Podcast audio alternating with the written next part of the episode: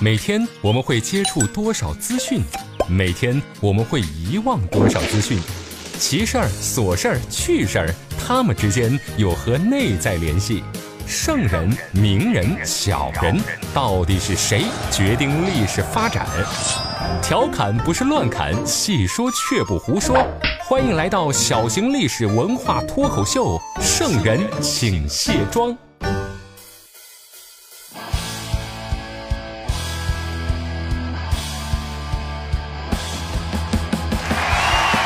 这里是长沙新闻广播，您现在收听到的是《圣人请卸妆》，我是刘佳。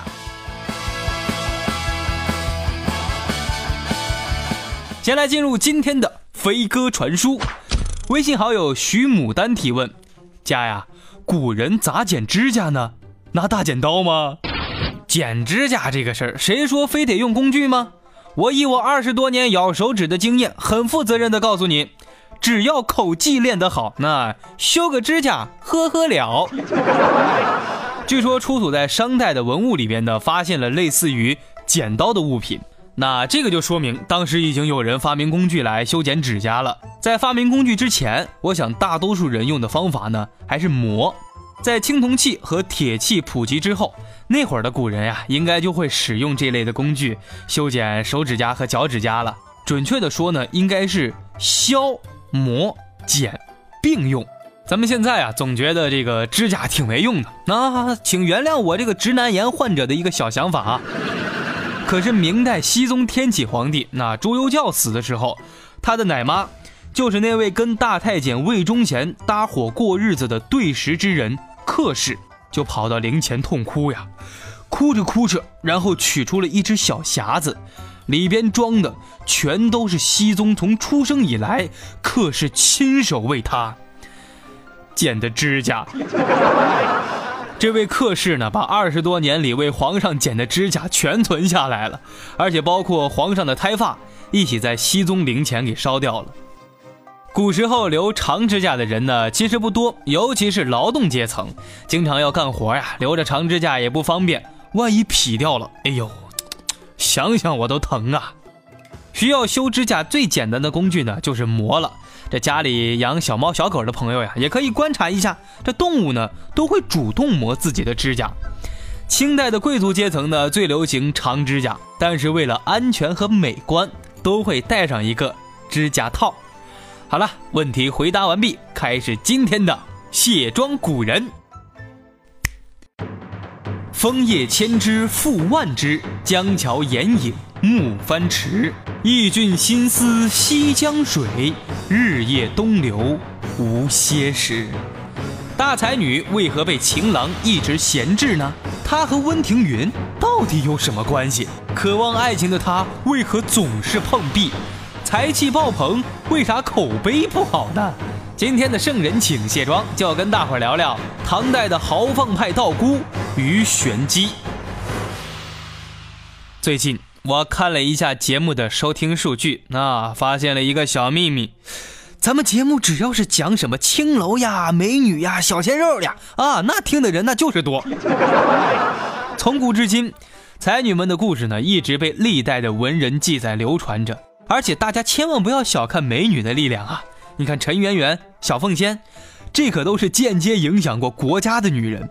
可是今天要跟大家聊的这位才女有点不一样，除了文采和颜值之外，那她的个人生活作风问题也很受大家的鄙视。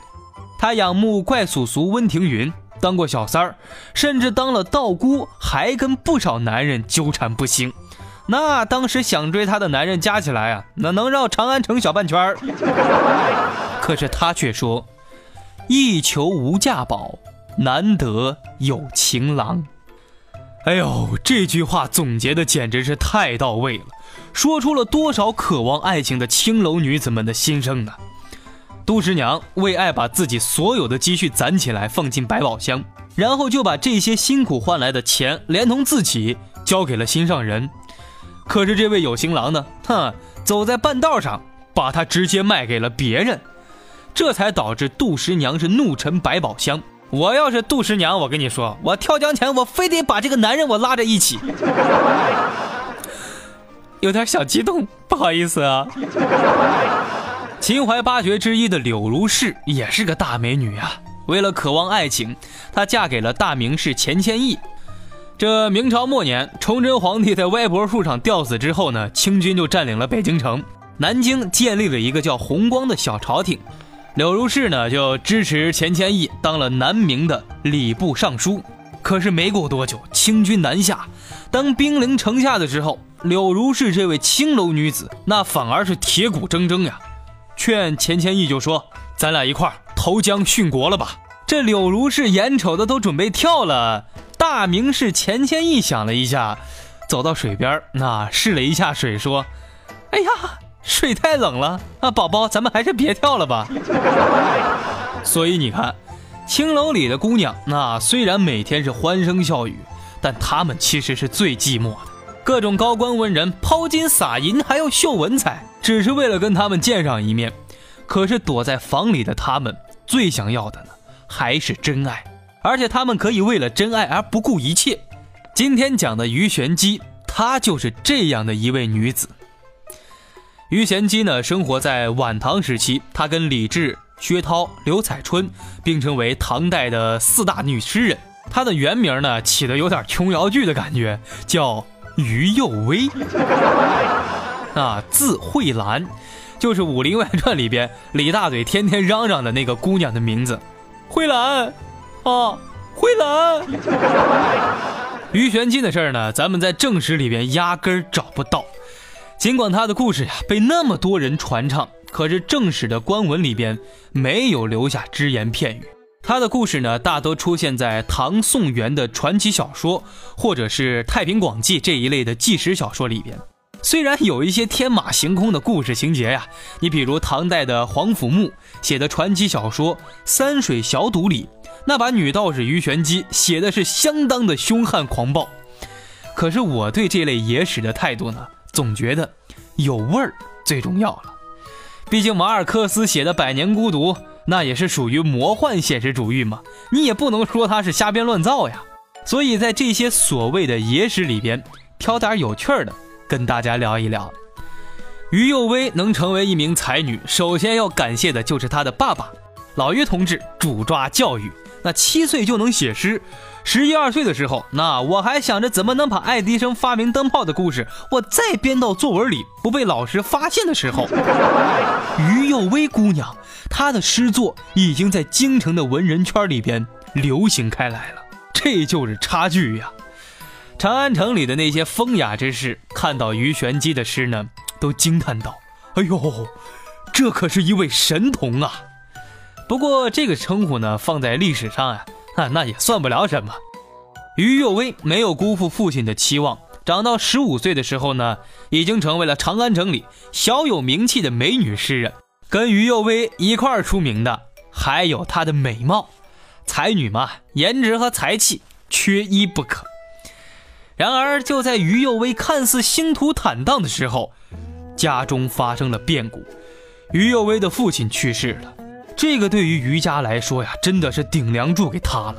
孩子年幼，女人又没有足够的生活技能，于幼薇和母亲没有了经济来源，没钱吃饭就得饿着，这肚子都饿得咕咕叫了，哪还有心思作诗呢？眼前两碗米饭。心中一撇绯红，你搞艺术之前，你总得把眼前吃饭的问题解决了呀。于妈妈没钱交不起房租，只好和于幼薇啊搬到了平康里居住。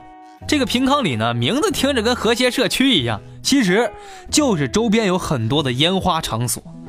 当红女诗童呀，住在这种地方，那画风是相当的不搭调。可是漂亮的女孩，那运气不会特别差。于幼薇生命里的第一个恩人来了，一位颜值差评、搭配负分、不修边幅的怪叔叔，哎，来看望他了，还出了一道题要考考他的写作能力。这个怪叔叔就是风流大诗人温庭筠。哎，说到这儿，有些朋友可能有点纳闷了，哎，你说这才子他不是喜欢去那些风月场所，就是喜欢喝酒，为啥呢？原因很简单。只有干这两件事儿，才能碰到文化人啊！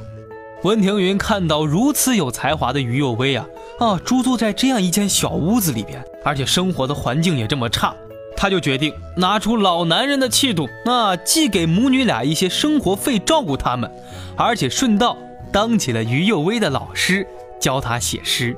于幼薇当然不负所托，写出了漂亮的诗句。可同时呢，她也爱上了这个既是老师又是恩人还不漂亮的老男人。可这回风流才子温庭筠呢，那真的风流不起来了。俩人啊，差了好几十岁呢。粉底、眼霜、高光、隔离、腮红、睫毛、乳液、精华，女人有了这些会更加美丽；历史有了这些只会更加迷离。卸妆看历史，观点更清晰。这就是咱们的圣人，请卸妆。于幼薇和温庭筠这段师生关系呢，维持了一段时间。但是，快六十岁的温庭筠得到了一个做巡官的机会，这是一个不大的官啊。可是他得离开长安。不过老温在临走之前当了一回媒人，他这样做呢，其实也是想拒绝一位痴情的小萝莉嘛。于幼薇不仅是一位才女，她还是一位有女权意识的才女。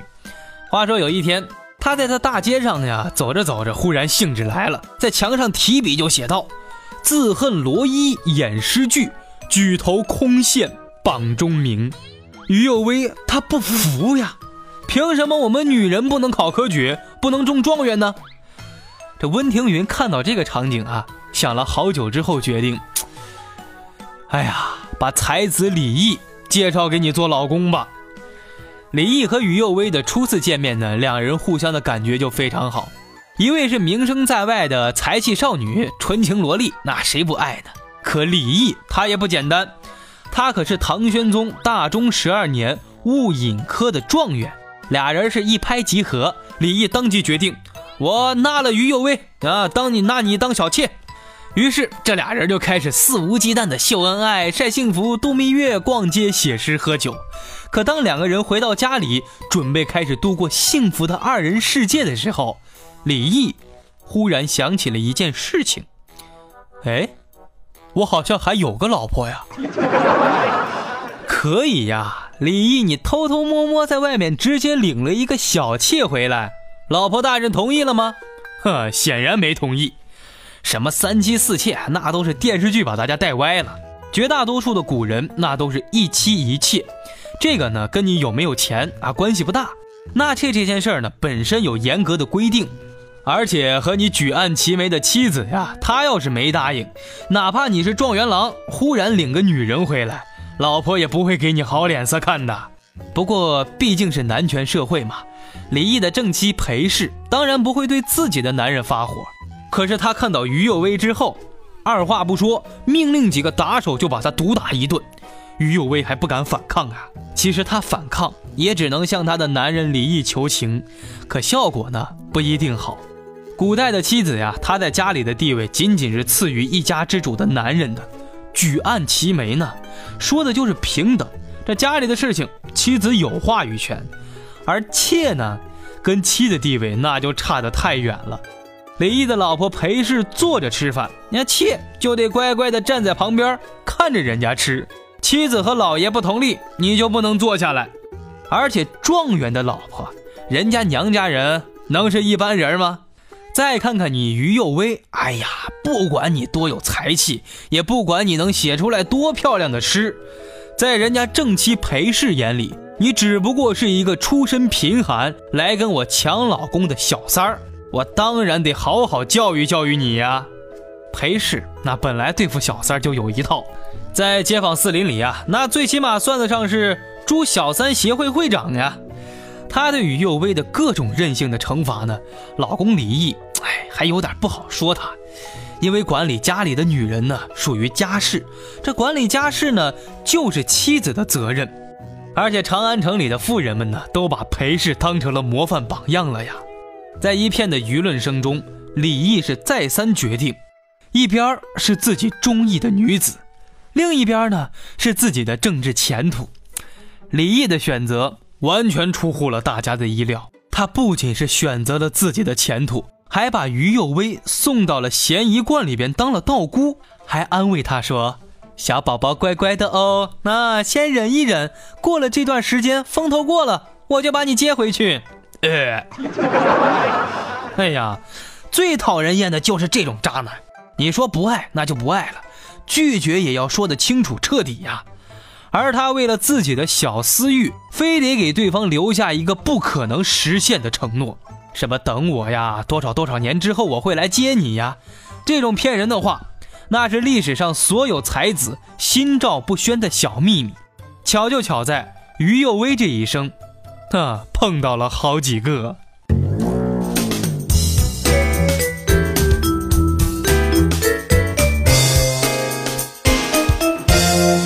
进了道观的于右威呢，正式改名叫于玄机了。他就乖乖的等啊等啊等啊等，情诗写了一摞，一等就是三年。可他的情郎李毅不仅是人没有回来接他，就连一封信都没有回过。于玄机终于明白了，也绝望了。他写下了那两句著名的诗句：“一求无价宝，难得有情郎啊。”这句诗不仅仅是一位被感情欺骗的少女苏醒的誓言，也是他决定转型的一个口号。可这个转型来得忒猛了。于玄机被李毅抛弃之后。堕落了，爱过一个不该爱的人，嫁过一个抛弃了自己的人。遇到这两件事的任何一件，那就是看一百本从谁的世界路过、走过、跑过，那也缓不过来呀。很不幸，于玄机两件都撞到了，没人能听他哭诉，也没人真正的在乎他。他选择堕落，可能是一种减压的方式吧。在这段时间里呢，长安城里的男人那纷纷都慕名前来呀。可在于玄机心里，他才是真正的那个男人。当然了，这个男人是加了引号的啊。他对落地书生左明阳特别偏爱，专门写诗送给他，只因为左明阳的公子范儿跟前任李毅长得太像了。他把商人李应仁当成丈夫一样看待，因为对方不仅给他钱花，还专一的爱他，同时还能理解他的这种。这种生活方式吧，你说这种男人，那打着灯笼也找不到呀。可关于于玄机的野史，最有名的应该是他和陈伟之间的故事。陈伟呢，还是一位长得跟李毅那有点相似的乐师，怪不得有人说呀，那人在恋爱的时候谈的现任总是有前任的影子。也可能是凭借这一点啊，他得到了于玄居的感情，但最后。因为陈伟和他的丫鬟绿俏私通，于玄机失手把丫鬟给打死了。其实，在唐朝，哎，杀了人不一定要判死刑的，因为要看双方的身份嘛。如果你是奴隶，那本来就是主人的一件商品。可巧就巧在，审理于玄居案件的官员就是他曾经拒绝过的一个男人裴成，对这个男人啊，那是一点儿都不甩。好像他不知道，那这个人会决定他的生死似的。没想到，就是因为他不甩的这个态度，导致裴成是公报私仇，给于玄机判了死刑。这位当红的交际花，天天占据长安城娱乐头条的女明星，那把多少名流玩的是团团转呀。可真正出事的时候，那些口口声声说爱她的男人们啊，集体玩消失。一位二十四岁风华正茂的才女，正史上没记载过她，就连野史上的记载，大多数呀都是艳俗之事。想想呢，也是再简单不过的道理了。多少英雄人物的金戈铁马、气吞山河，那在史书上只不过是几行字罢了，又怎么会在意这样一个卖笑的道姑呢？多少冷眼旁观、嬉戏打闹的读者，想知道的。